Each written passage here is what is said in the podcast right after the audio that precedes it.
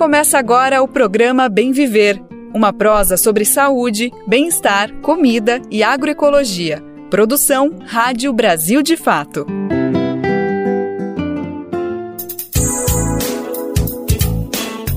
Quarta-feira, 1 de março de 2023. O ano tá passando, hein? Por aqui tá começando mais uma edição do nosso Bem Viver nossa prosa de todos os dias, produção do Brasil de fato. Eu sou a Nara Lacerda, sigo com você pela próxima uma hora e já agradeço demais sua companhia, porque essa prosa só tem graça porque você tá aí do outro lado. Vem com a gente então.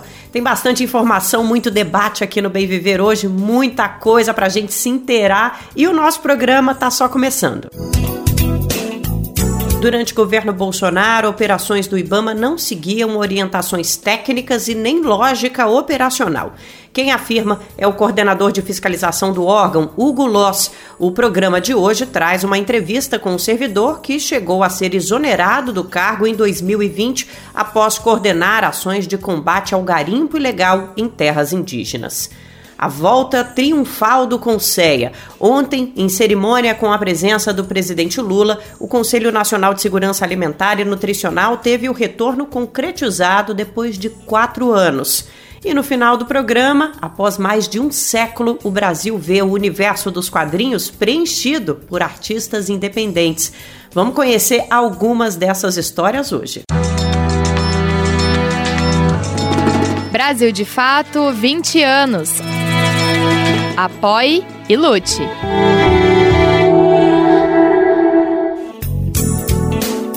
E tem muito jeito de ouvir o Bem Viver e ficar com a gente de segunda a sexta-feira. O nosso programa vai ao ar a partir das 11 da manhã na Rádio Brasil Atual, Grande São Paulo, 98,9 FM e também na nossa rádio web no radiobrasildefato.com br Dá para ouvir também qualquer horário nos principais aplicativos de podcast e o Bem Viver é transmitido por diversas rádios espalhadas Brasil afora que fazem parte da rede de emissoras parceiras do Brasil de Fato.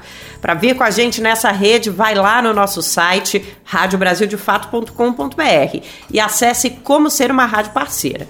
A gente está esperando o seu recado aqui no Bem Viver. É fácil entrar em contato com o programa. Nosso WhatsApp é 11 95691 6046 e o nosso e-mail é radio@brasildefato.com.br. Programa Bem Viver sua edição diária sobre saúde, bem-estar, comida e agroecologia. Nós vamos abrir o Bem Viver de hoje falando sobre a crise humanitária na terra indígena Yanomami. As operações de combate ao problema já duram mais de um mês e tem algumas perguntas que a gente não consegue deixar de fazer. Como foi possível chegar àquela situação? As autoridades responsáveis não sabiam do garimpo ilegal dos indígenas com quadros de desnutrição grave. Por que, que ninguém fez nada para impedir que esse cenário se agravasse tanto? Quem tem as respostas para essas questões é o coordenador de operações de fiscalização do IBAMA, Hugo Loss. O servidor foi um dos alvos do governo Bolsonaro e chegou a ser exonerado do cargo em 2020 após coordenar operações contra o garimpo ilegal em terras indígenas. O afastamento das ações contra crimes ambientais na Amazônia durou mais de um ano. Loz voltou à função depois de a Justiça determinar o afastamento do então presidente do órgão, Eduardo Bin, em investigação de exportação ilegal de madeira. O caso de Loz não foi uma exceção. Durante o governo Bolsonaro, as denúncias de perseguição dentro do Ibama se tornaram frequentes. O órgão de fiscalização ambiental passou a abrigar militares e teve a sua função desvirtuada. As operações, segundo Loz, não seguiam orientações técnicas e nem lógica operacional. Nessa época, a questão Yanomami ainda não era tão grave como a gente vê hoje, mas já havia problemas. E essa crise que a gente está presenciando na atualidade, na opinião do coordenador de fiscalização, podia ter sido evitada com ações de desarticulação do garimpo. O Gloss falou sobre todos esses assuntos na conversa que ele teve com o repórter Murilo Pajola do Brasil de Fato. E a gente vai ouvir esse papo a partir de agora. Hugo, primeiro, obrigado mais uma vez é, pela disponibilidade, né? É, tem bastante assunto para a gente conversar, mas vou tentar ser sucinto nas perguntas. É, primeiro, uma questão mais atual, né? O garimpo na terra indígena Yanomami. é, qual é a situação hoje? Quantos garimpeiros já saíram? Estima-se em 20 mil total da invasão. Quanto desses 20 mil já saíram? Quantos continuam lá? Existe como há como saber essa informação? É, em que fase está a expulsão desses garimpeiros da terra indígena? Na verdade, na terra indígena Yanomami, o IBAMA veio desenvolvendo operações lá nos anos 2021 e 2022, tendo resultados significativos com relação à apreensão de, de equipamentos, né, e a inutilização deles. Foram inutilizados até o momento 32 aeronaves de garimpo, né, desde 2021, mas essas ações elas não tiveram o resultado esperado para a redução dos alertas de garimpo na, na terra indígena, porque se tratavam de ações pontuais, né, com curto tempo de duração, e as quais se iniciavam em um momento e muito rapidamente é, acabavam e não e não e demorava-se muito muito tempo para poder retornar para a área, né? Então o IBAMA realizava ações de tempo mais curto e demorava e demorava um tempo para retornar para lá. A diferença agora é que a gente está com o planejamento de executar uma ação de longo prazo na terra indígena Yanomami. Então, anteriormente a gente ficava um pouco tempo, conseguia executar a destruição dos equipamentos, né, dos bens que eram, que eram empregados ali na atividade legal, mas rapidamente os garimpeiros retornavam à atividade, né? Escondiam os equipamentos, muitas vezes, e assim que as equipes de fiscalização saíam do local, eles retornavam à atividade ilícita. Então, agora a estratégia é manter as equipes fixas, né, durante um longo período de tempo lá na, na, no território, como estratégia de retomada do território mesmo. Você acha que tem outras medidas que devem ser tomadas de controle dos insumos para é, desarticular garimpo na terra Yanomami e evitar e desarticular em outras também? Por exemplo, a questão das telecomunicações, da internet. Cito isso como um ponto, né? Mas haveria outros pontos que você julga é, necessário é, para que né, assim, o trabalho não fique todo nas costas do fiscal que vai lá, entra, se expõe a risco? Tem como impedir é, essa organização deles estrangulando telecomunicações, combustível, outros serviços, mercúrio, alimentos? Sim, eu acredito que existe uma, um vácuo regulatório em várias atividades né, que são essenciais para o garimpo. Né? Então, por exemplo, é, escavadeiras hidráulicas, né?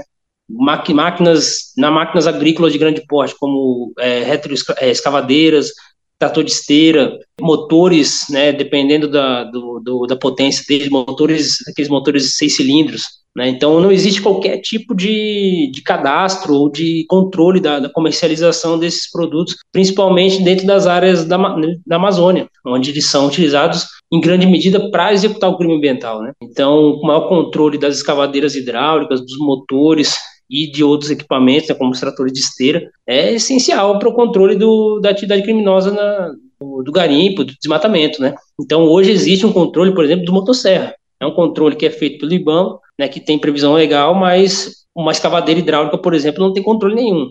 Né? Então, se controla a motosserra, não se controla uma escavadeira hidráulica. Hoje, para uma pessoa comprar um carro, um veículo, uma moto, ele tem que ter uma placa, a moto vem com um chassi, e aquele chassi, aquela placa é registrada no CPF da pessoa que comprou aquele veículo, né? E hoje, com uma escavadeira hidráulica, não existe um controle dessa forma, entende? Nenhum tipo de controle. Então, são equipamentos que estão circulando por aí sem a gente ter nenhum controle ambiental, né? A questão da internet, a gente percebe que existe o fornecimento de pontos de internet é, dentro de terras indígenas de uma forma livre, né? sem nenhum tipo de controle.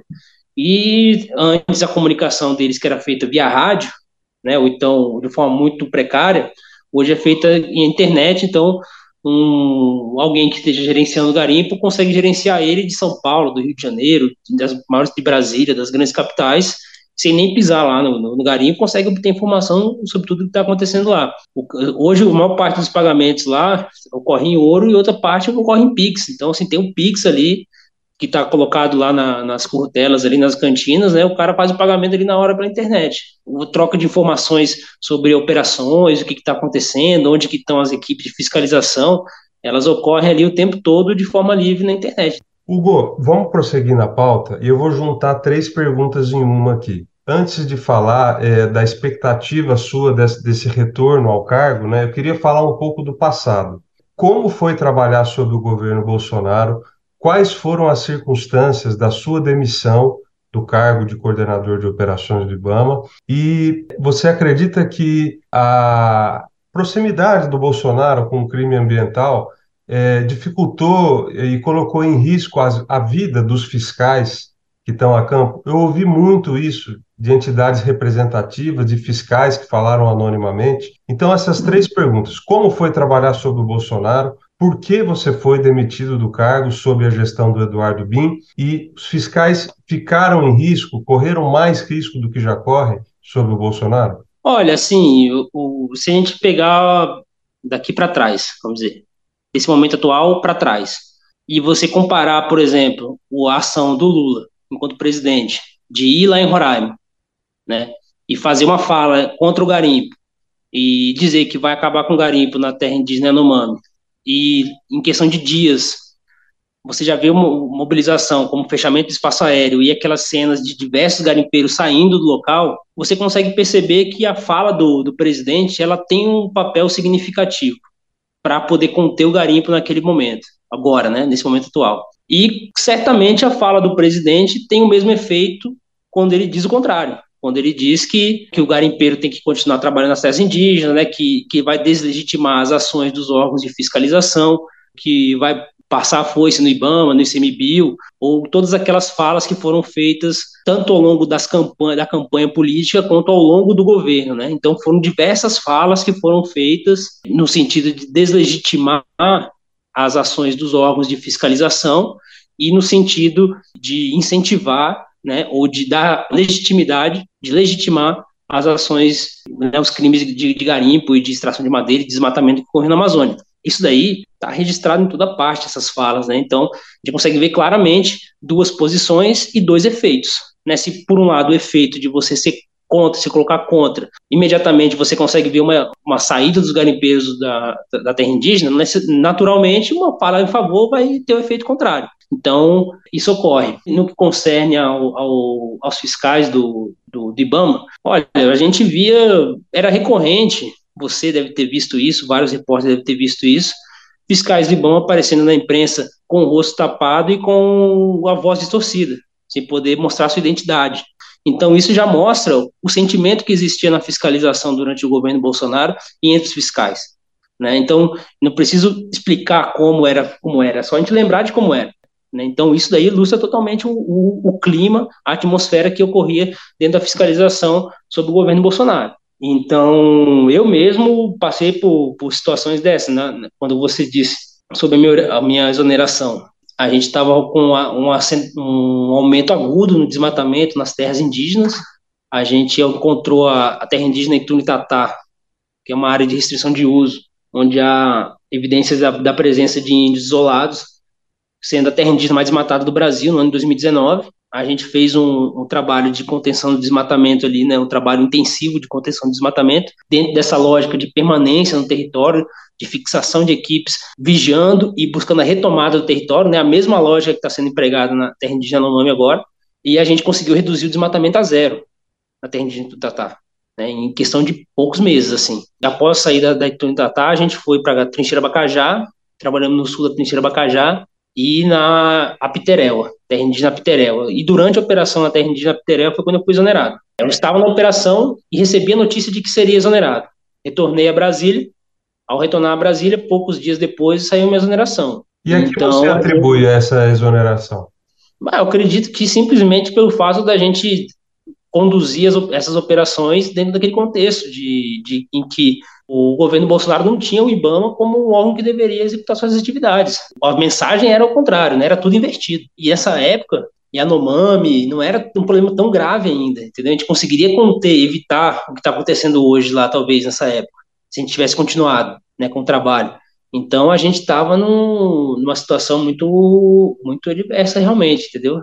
E eu fiquei durante 414 dias, desde a minha exoneração até o afastamento do, dos diretores do IBAMA, é, do presidente do BIM pelo STF, fiquei exatamente 414 dias impedido de ir para a Amazônia. Então, não trabalhei na Amazônia durante 414 dias, sem qualquer tipo de justificativo. Não tinha justificativa nenhuma. Né? Todas as pessoas estavam indo, era Covid, eu não era grupo de risco, não tinha nenhum tipo de, de situação que pudesse agravar, de agravamento de saúde, que pudesse me comprometer. E eu estava disposto a ir, né? Sempre sempre estava disposto a ir para a Amazônia e não e não fui e não fui, né? Não fui de forma inexplicada. E só fui, voltei a trabalhar depois da decisão do STF de afastamento da, da, da cúpula do IBAN. Somente depois desse momento que aí mudou a gestão dentro da diretoria de proteção ambiental, da coordenação de operações de fiscalização, e aí eu pude retornar para as ações de fiscalização e retornei justamente para a operação Terra Indígena Yanomami. Hugo, última pergunta. Futuro. Como você falou, é, a sua exoneração do cargo que você ocupa hoje coincidiu com o aumento ou a continuidade do aumento do desmatamento, principalmente na Amazônia e outros biomas também. Sua chegada no cargo, sua volta ao cargo, automaticamente cria uma expectativa né, de que, pelo menos no que diz respeito às operações, esse desmatamento vai cair. Como é que você encara essa grande expectativa? Um governo que quer lançar as bases para o desmatamento zero até 2030 e aí já peço para você emendar na seguinte questão: tem muita ênfase no trabalho do fiscal, da operação, né? Mas a gente sabe que sem né, um trabalho prévio, a operação só vai enxugar gelo até certo ponto. Então eu queria que você discutisse isso na sua resposta, última resposta. Futuro, expectativa para o trabalho que você vai conduzir, expectativa que existe da sociedade sobre o seu cargo e, consequentemente, sobre você, a respeito da diminuição do desmatamento, o mundo todo está interessado nisso, e o que, que as outras pessoas, além da coordenação de operações do IBAMA, os outros integrantes do governo e do Estado brasileiro, precisam fazer para que o fiscal não tenha que enfrentar um crime ambiental tão empoderado como está agora. Olha, assim, eu acho que a Amazônia ela mudou muito depois do governo Bolsonaro. Não é a mesma Amazônia de quatro anos atrás. Então, houve uma mudança muito grande, né? Principalmente no que concerne ali a maior organização de quem está cometendo crime, dos criminosos, maior organização deles, maior acesso a cargos de poder, né? Então, assim, eles antes, eu sempre digo o seguinte, que ah, o governo Bolsonaro, ele, ele é responsável pelo, ele é, um, ele é uma, um causador de toda essa, essa tragédia na Amazônia durante esses quatro anos, mas ele também ele é um efeito da maior poder de organização desse crime, né? Ele é um, um efeito disso também. Então, a gente percebe isso, né, que ocorreu essa, essa maior organização. Por um lado, eles se organizaram muito mais, e por outro lado, as instituições foram mais desorganizadas, né?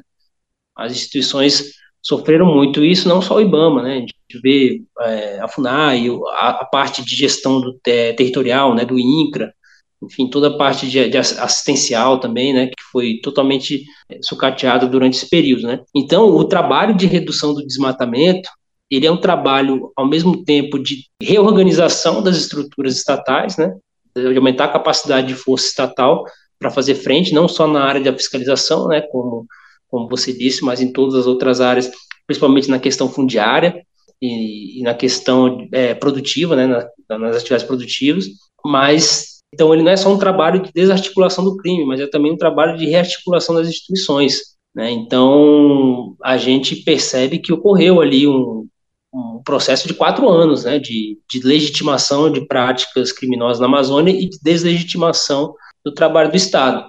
E na medida que você cria toda essa, toda essa, essa situação, para você é, recuperar o poder de, de dissuasão do Estado, você demora um, né, tem, existem procedimentos ali, existem etapas que têm que ser cumpridas, né? Então, os órgãos têm que ser estruturados, você tem que ter uma política de comunicação social muito mais eficiente, você tem que ter uma, uma retomada do, dos territórios onde o desmatamento ocorre ali de forma muito mais permanente. Então, assim, o, os passos para se chegar a, a, uma queda significativa na, no PRODES, eles não ocorrem simplesmente assim, ah, com a, com a volta do Hugo para o cargo, então com a volta do Ibama, entende? Não é, não é assim, né? Existe toda uma rearticulação institucional que deve ser feita. E também o governo federal como um todo tem que estar mobilizado, todas as instituições, né? A Polícia Federal dando andamento para os inquéritos policiais, né? prendendo ali efetivamente quem está quem tá ligado ao crime. É como aquela coisa, se você tem na sua casa ali um, um muro um muro baixo, um ladrão passa ali, tá, beleza, olha lá, não entra. Mas se ele pular uma vez o muro, não adianta você manter o muro sendo daquele jeito, você vai ter que erguer ele duas, três vezes mais alto, né?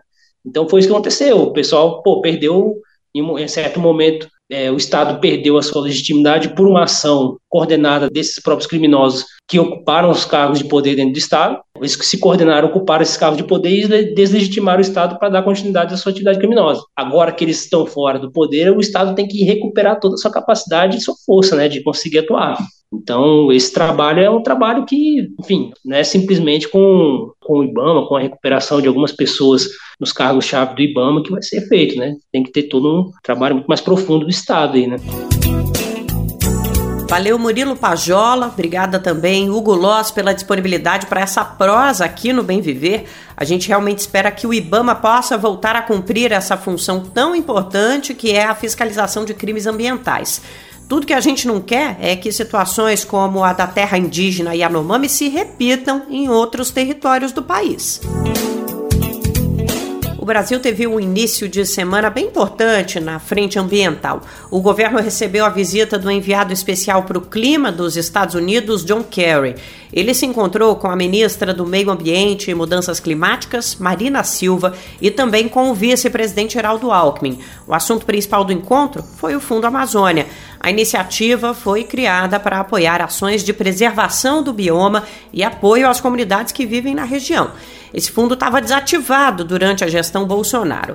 E logo, quando Lula foi eleito, ainda em outubro do ano passado, tanto Noruega como Alemanha anunciaram a intenção de retomar a iniciativa e desde então mais países vêm aderindo, demonstrando interesse. Os Estados Unidos estão nessa lista. O encontro desta semana foi justamente para afirmar a parceria. O que falta é saber os valores. Segundo Alckmin, John Kerry disse que será um recurso pomposo. Foi essa mesma expressão citada. Marina Silva falou que a decisão do valor é dos Estados Unidos. É uma questão que precisa passar pelo Congresso de lá. Ainda segundo a ministra, o Fundo Amazônia deve saltar dos atuais 3,2 bilhões de reais para pelo menos 10 bilhões.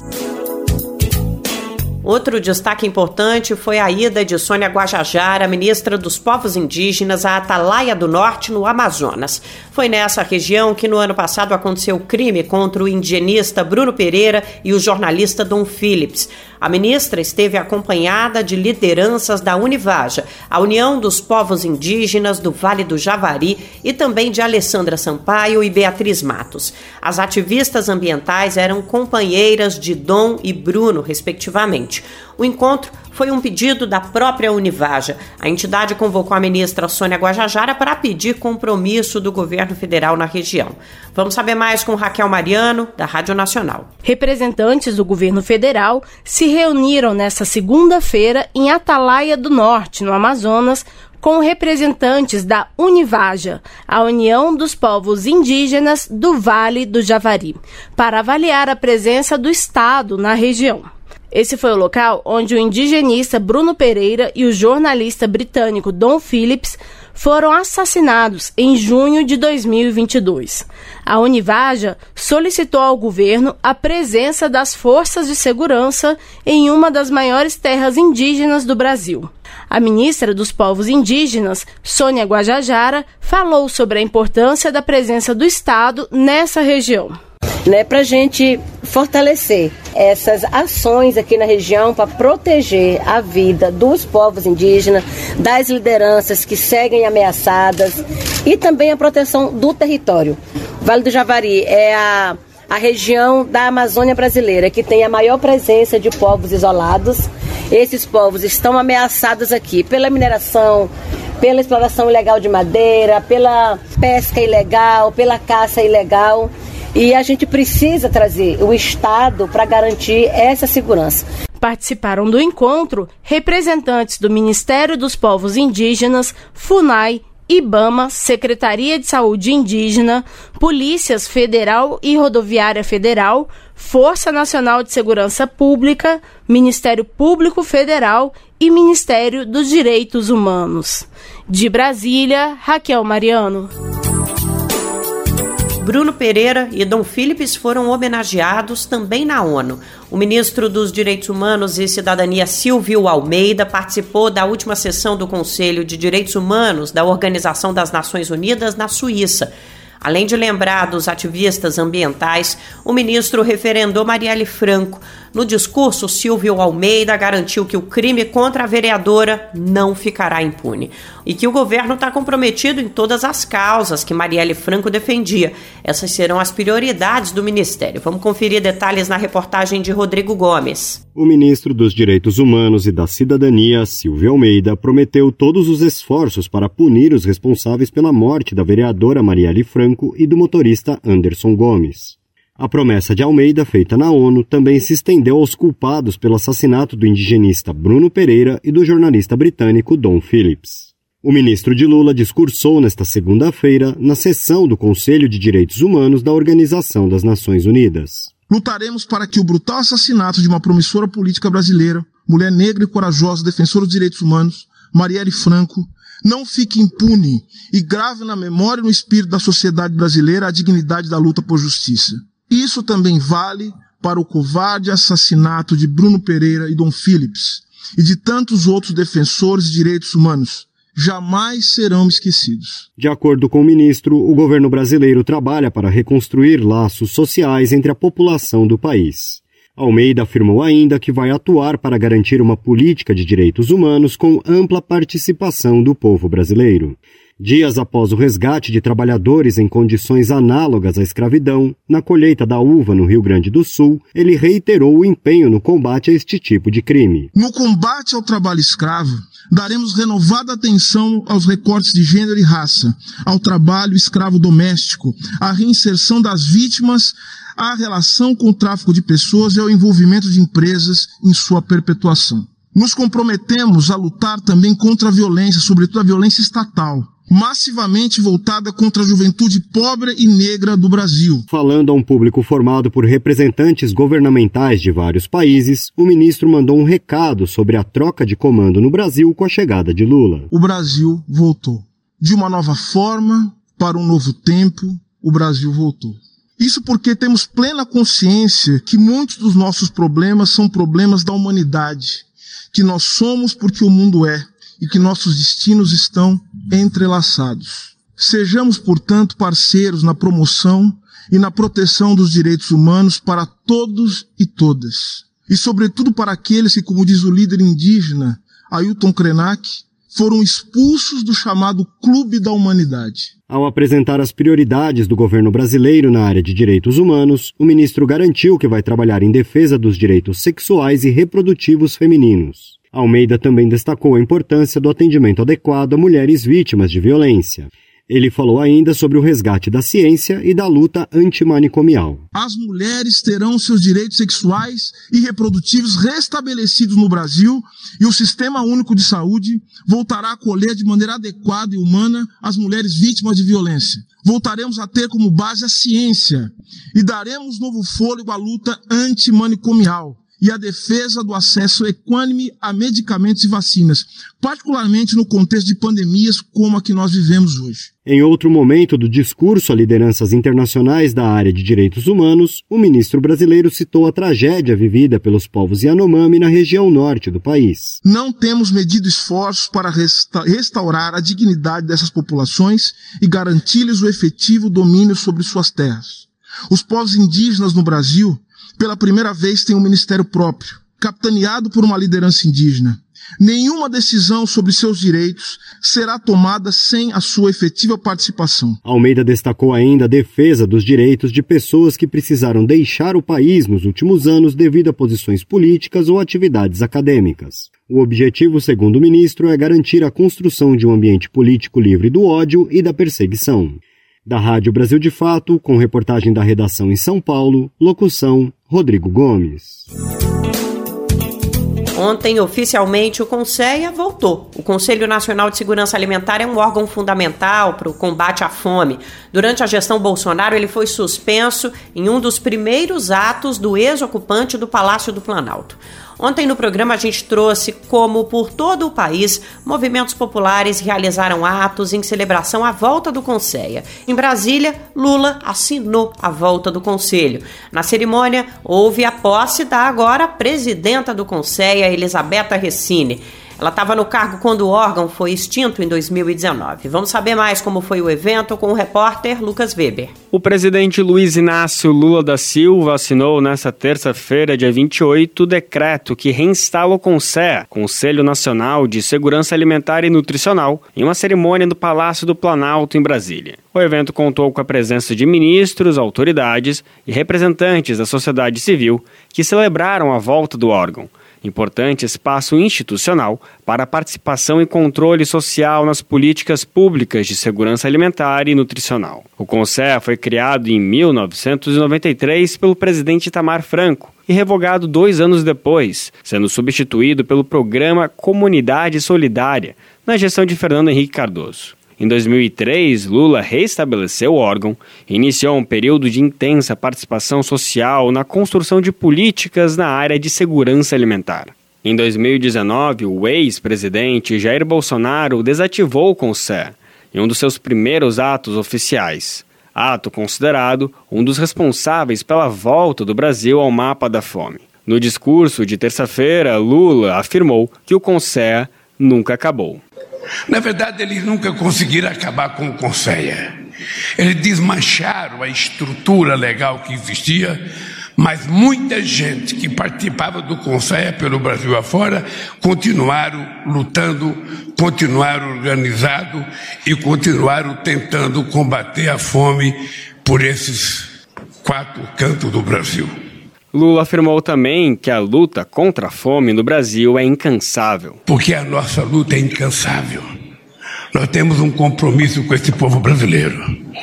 E nós temos que recuperar o direito desse povo, não apenas de comer três vezes ao dia, desse povo andar de cabeça erguida desse povo ter orgulho de ser brasileiro, desse povo ter orgulho de ter um trabalho decente, desse povo ter orgulho de poder ter uma escola de qualidade. Eu espero que o Camilo consiga logo a começar a implantar a escola de tempo integral nesse país, porque é uma necessidade vital para o nosso jovem se formar adequadamente.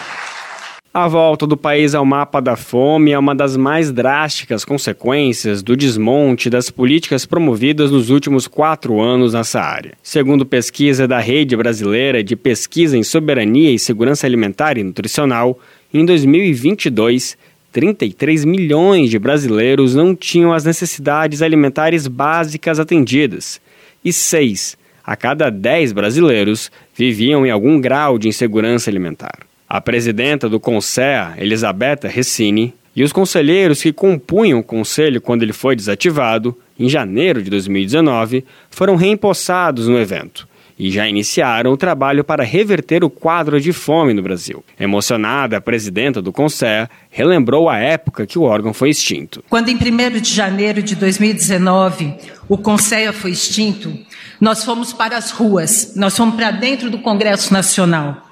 Nós conseguimos uma primeira vitória, mas não a derrubada do veto do então presidente. Mas entre essa aparente derrota e o que vivemos desde então, há muita história a ser contada. Em 27 de fevereiro de 2019, nós reunimos em dezenas de cidades, milhares de pessoas em torno de um banquetaço nacional pela volta do Conceia. Direitos garantidos até a última garfada. O ministro da Secretaria-Geral da Presidência, Márcio Macedo, também discursou. Segundo ele, a volta do Conceia traz significados por trás. A reinstalação do Conceia é um símbolo muito forte. O primeiro ato do presidente anterior, quando assumiu, foi destituir o Conceia.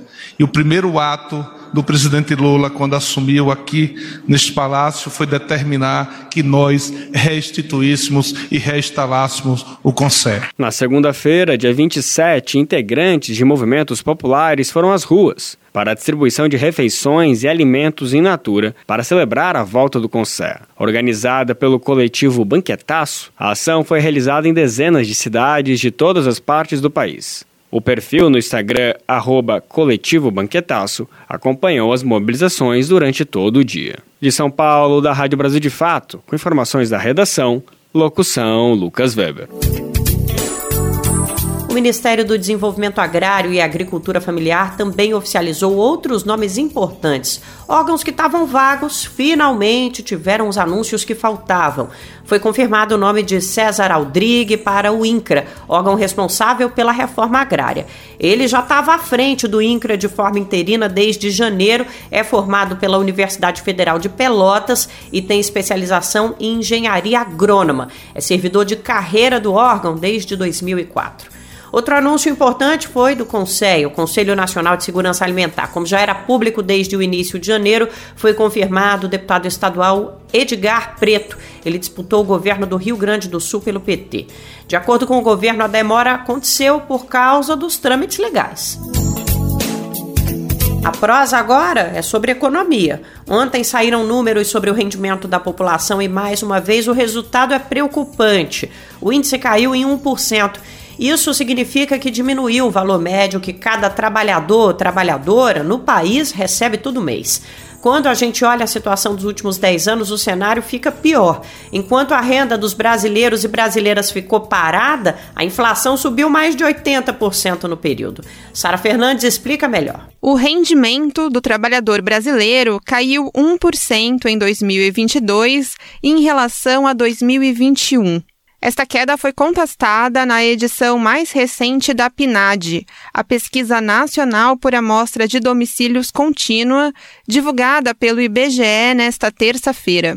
Segundo o levantamento, cada trabalhador recebeu, em média, R$ 2.715 por mês no ano passado. O valor representa 28 reais a menos do que ele recebia em 2021.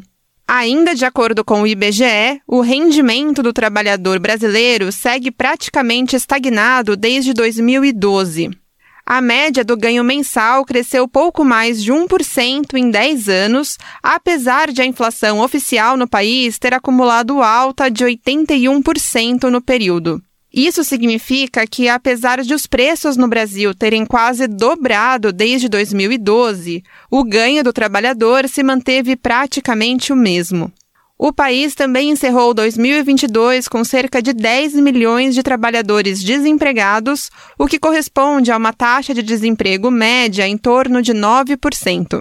Na comparação com 2021, houve um recuo de quase 4 milhões no número de desempregados, ou seja, cerca de 28% de queda no ano.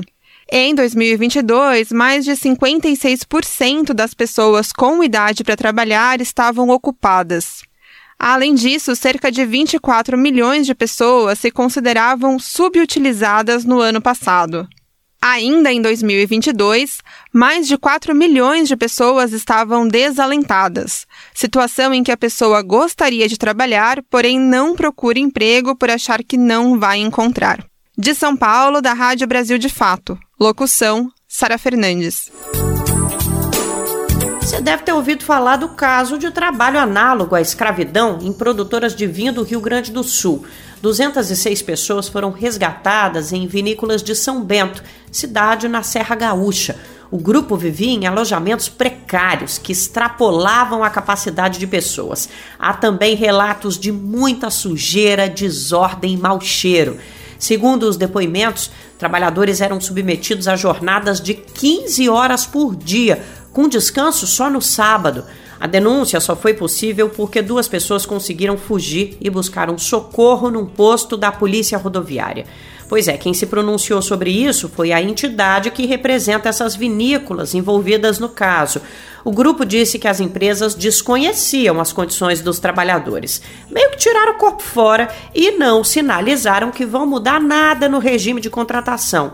Mas o mais inacreditável foi que elas colocaram parte do problema no assistencialismo, ou seja, nas políticas do governo para ajudar a população, principalmente as famílias de menor renda.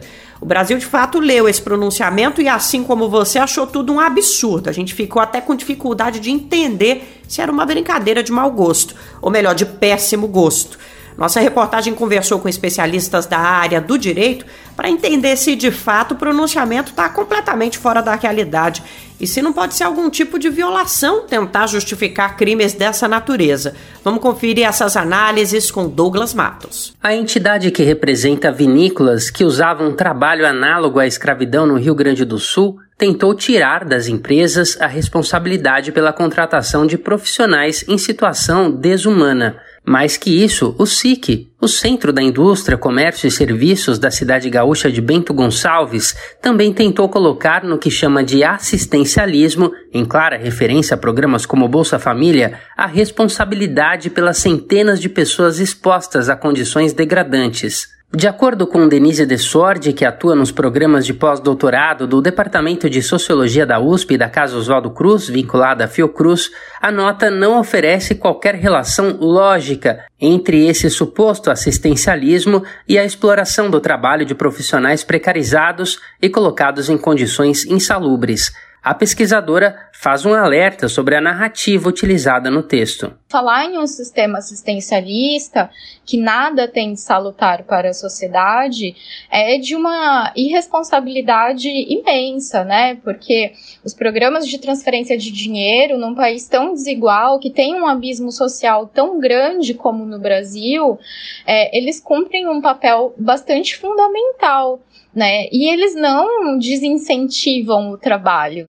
Desord reforça que não há qualquer tipo de relação possível entre a falta de mão de obra e o suposto assistencialismo. A especialista classifica a nota como infeliz e aponta: muitas vezes não falta mão de obra, e sim condições de trabalho e emprego justas que permitam que as pessoas trabalhem com segurança, acesso a direitos e proteção social. Essa situação toda ela é absolutamente absurda e essa associação entre sistema assistencialista de que não contribui para a sociedade e que isso gera falta de mão de obra, isso é um absurdo, é um completo descolamento da realidade do Brasil, da realidade das condições de trabalho que são enfrentadas pelos trabalhadores todos os dias. Para o advogado Felipe Adão, doutorando em ciência política pela Unicamp, pesquisador acadêmico que estuda o trabalho escravo, a nota segue a tendência de posicionamento adotada por acusados em episódios semelhantes. Segundo ele, há uma tentativa de culpar o poder público por problemas estruturais da cadeia produtiva. Essa é uma desculpa elaborada aí com frequência como forma de se esquivar do problema e também é uma forma de estigmatizar o próprio trabalhador, né? E de colocar nas costas dele a responsabilidade por um sistema e por uma forma de produção que estruturalmente causa é, é, esse tipo de exploração do trabalho. Né?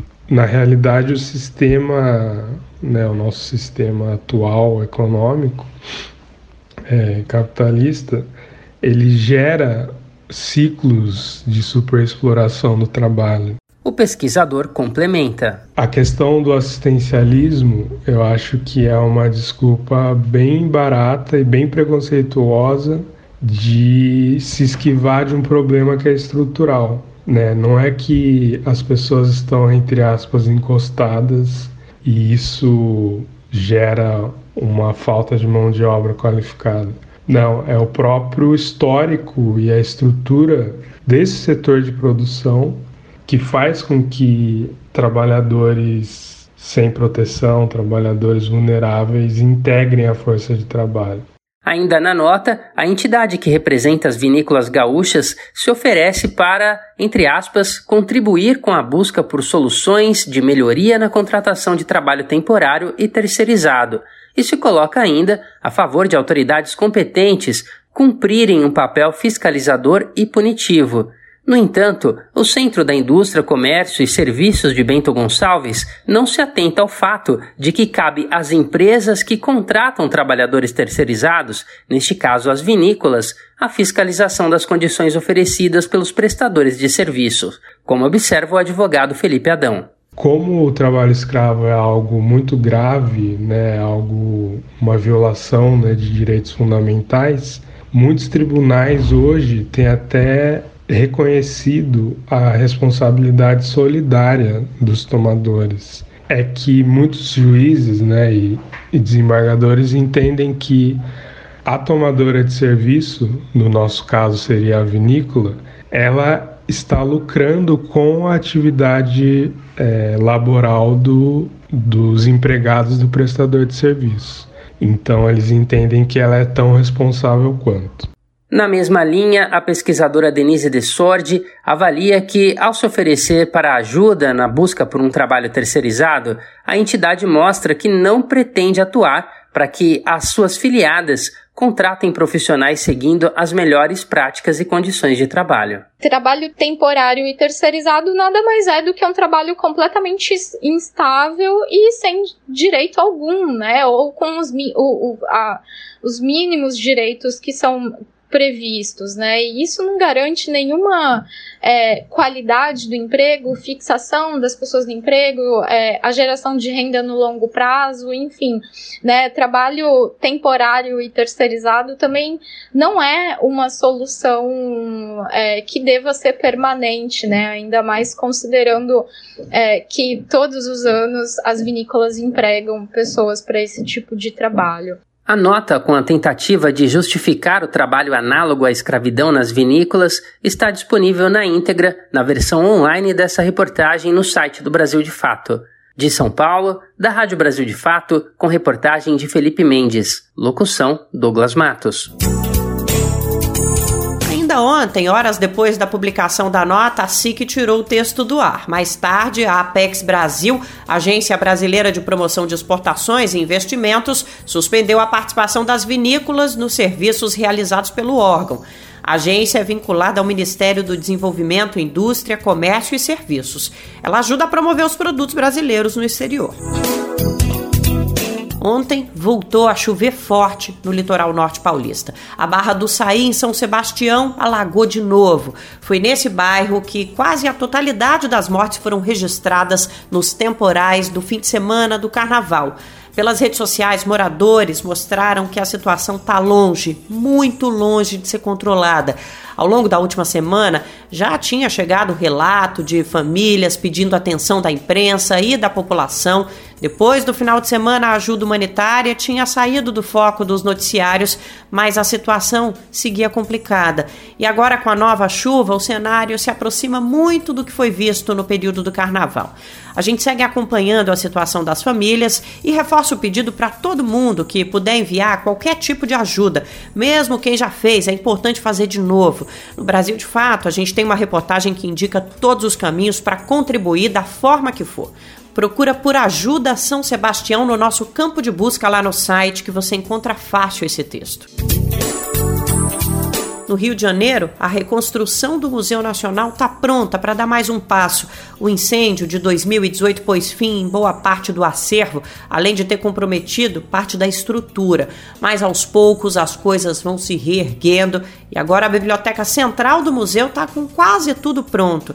A previsão é de que neste mês ela retorne para a população. Estamos falando de um acervo de mais de 500 mil volumes, incluindo obras raras. Vamos saber mais. Tatiana Alves, da Rádio Agência Nacional, está aqui com a gente. A Biblioteca Central do Museu Nacional, FRJ, deverá ser devolvida à população no mês de março, após passar pela maior obra de reforma e ampliação de sua história, orçada em mais de 20 milhões de reais. A biblioteca conta com um acervo de mais de 500 500 mil volumes, incluindo obras raras que pertenceram à família imperial. Ela está localizada no Horto Botânico da Quinta da Boa Vista, na zona norte do Rio de Janeiro, e terá mais de 1.200 metros quadrados de área útil. As informações constam no balanço de ações do projeto Museu Nacional Vive, divulgado há alguns dias pela instituição. A estrutura da biblioteca foi reforçada com novas salas multiuso, novos gabinetes para professores, um auditório com 120 lugares e sistemas modernos de dados, câmeras e prevenção de incêndio. Desde a tragédia em setembro de 2018, quando o palácio principal, que já foi residência da família real, foi destruído por um incêndio, a direção do museu tem dividido as atividades em dois espaços. As exposições deverão ser mantidas no palácio, que ainda está sendo restaurado, enquanto as atividades de ensino e pesquisa serão remanejadas para um campus externo. O campus também tem entrega prevista para este ano e ficará ao lado da Quinta da Boa Vista, em um terreno de 43 mil metros quadrados, que já abriga o módulo administrativo do museu desde 2020. O palácio teve a fachada de seu primeiro bloco entregue no ano passado, marcando a celebração do bicentenário da independência do Brasil. Neste ano, serão iniciadas as reformas nas fachadas e coberturas dos blocos restantes. Já a entrega completa do Museu Nacional, com reabertura plena, está prevista para o triênio 2024-2027. O orçamento total chega a 433 milhões de reais, com a maior parte, cerca de 296 milhões, destinada à restauração do Palácio Histórico. Da Rádio Nacional no Rio de Janeiro, Tatiana Alves coisa aqui no Brasil que é histórica, basicamente patrimônio cultural e a gente nem se dá conta. Um exemplo são as histórias em quadrinhos. A primeira publicação no país foi ainda no século XIX. 1869, para ser mais exata. Pois é, ao longo desses mais de 150 anos, essa expressão artística se moldou e muito, e o mais importante, se aproximou cada vez mais das demandas da população. Hoje, o cenário dos quadrinhos é dominado por artistas independentes que usam essa arte para expressar demandas sociais e denunciam violações contra os direitos humanos. Em homenagem ao Dia dos Quadrinhos, celebrado nesse começo de ano, o Brasil de Fato conversou com diferentes desenhistas que usam essa expressão como ferramenta de atuação política. Vamos conhecer essas histórias no Mosaico Cultural, com Pedro Estropaçolas.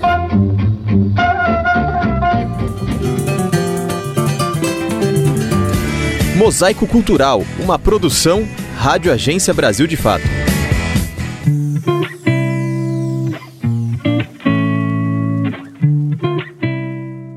O Dia Nacional das Histórias em Quadrinhos é celebrado em 30 de janeiro. Foi nesta data, em 1869, que foi publicada a primeira história em quadrinhos brasileira. As Aventuras de Nhoquinha Zé Caipora, o primeiro herói brasileiro. Mais de um século mais tarde, da obra de Angelo Agostini, o Brasil vê este universo ser ocupado pelos quadrinistas independentes.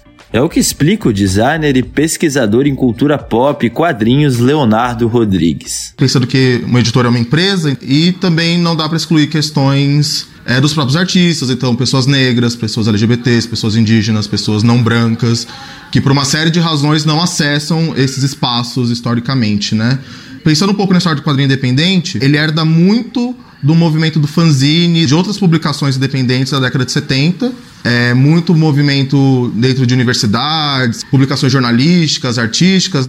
O ilustrador e pesquisador em cultura pop e quadrinhos, Leonardo Rodrigues, busca entender em suas pesquisas como os quadrinistas negros vêm redesenhando a história e assumindo o protagonismo nas HQs para entender a questão do artista negro no quadrinho, eu volto para entender o que é o artista negro no Brasil.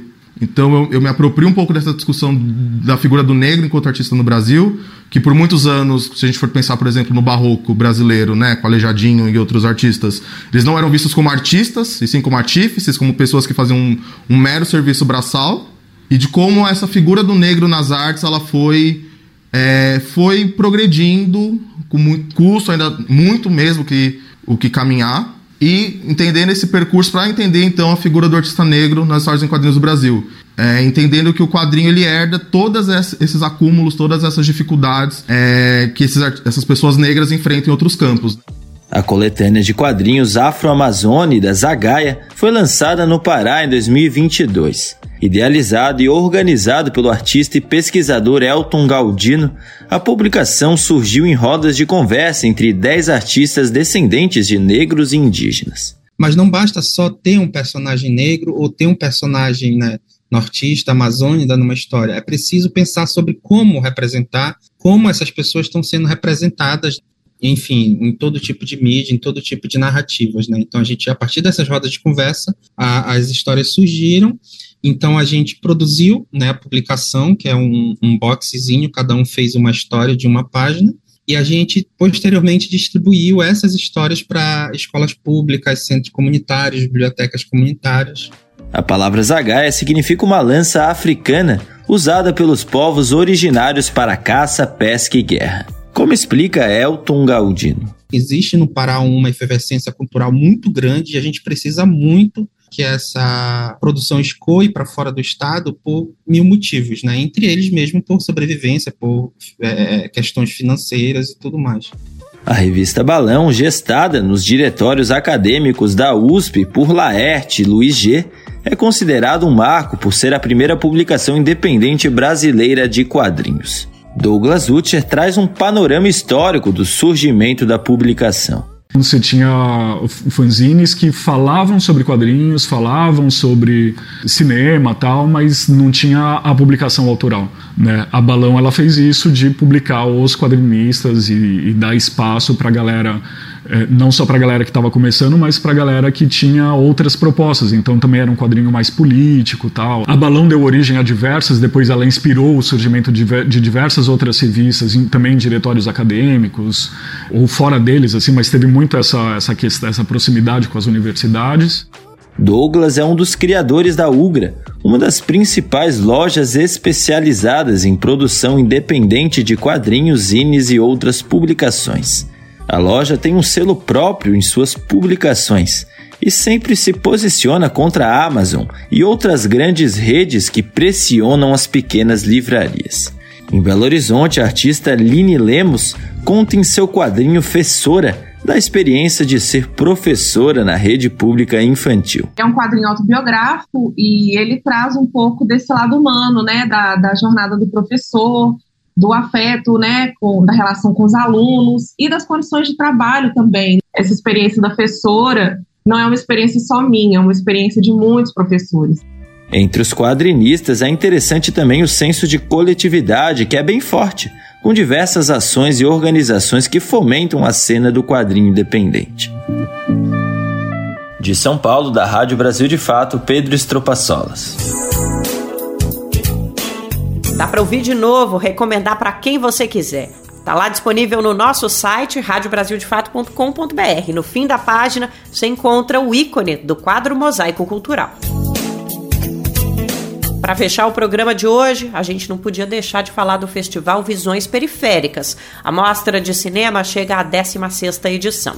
O evento reúne 78 produções de todas as regiões do país. Esse ano a expectativa é ainda maior porque é a volta da atividade presencial. Mas o festival não quis perder as vantagens de realizar tudo online também, manteve o híbrido. Tudo pode ser assistido também pela internet.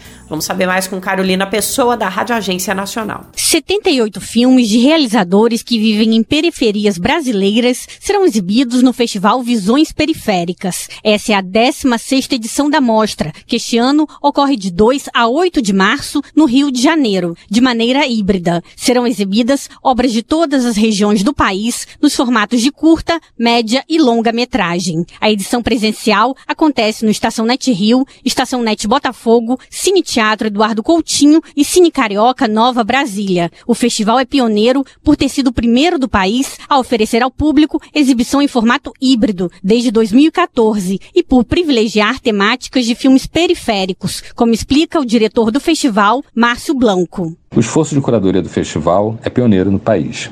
Privilegiamos temáticas e filmes produzidos por realizadores que vivem nas múltiplas periferias brasileiras, sociais, territoriais e existenciais. Além das exibições de filmes, o festival realiza um laboratório de projetos de longas de ficção, que vão receber mentorias nas áreas de roteiro, direção e produção executiva. Uma das grandes atrações do evento será o filme A Invenção do Outro, de Bruno Jorge, que traz um registro inédito do indigenista Bruno Bruno Pereira, assassinado ano passado. O longa foi vencedor do Festival de Brasília. Para saber mais sobre o evento e acompanhar a parte online, o site é visõesperiféricas.org.br. Da Rádio Nacional no Rio de Janeiro, Carolina Pessoa. Por hoje a gente fica por aqui, mas amanhã o Bem Viver tá de volta, contando com a sua presença. O programa vai ao ar a partir das 11 da manhã na Rádio Brasil Atual, na Grande São Paulo. O dial é 98,9 FM. Também estamos no ar nesse mesmo horário no radiobrasildefato.com.br. O Bem Viver está disponível nas principais plataformas de podcast. Procura no Spotify, no Deezer, no iTunes e no Google Podcasts. E aqui conosco a nossa rede de emissoras parceiras, rádios espalhadas Brasil afora, levando a nossa programação para diversos municípios. Quer saber quem está nessa lista? É só conferir a matéria que sai todos os dias com os principais destaques do Bem Viver lá no nosso site. E a gente agradece muito a sua presença, que é essencial para a nossa prosa. Este programa teve apresentação de Nara Lacerda e roteiro de Lucas Weber. Edição e produção de Geisa Marques, Daniel Lamir e Douglas Matos. Trabalhos técnicos de André Paroche, Adilson Oliveira e Lua Gattinone. Coordenação de Camila Salmásio. Direção executiva Nina Fidelis e apoio da equipe de jornalismo do Brasil de Fato.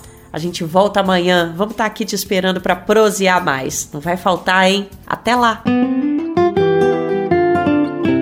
Você ouviu o programa Bem Viver, uma prosa sobre saúde, bem-estar, comida e agroecologia. Produção Rádio Brasil de Fato.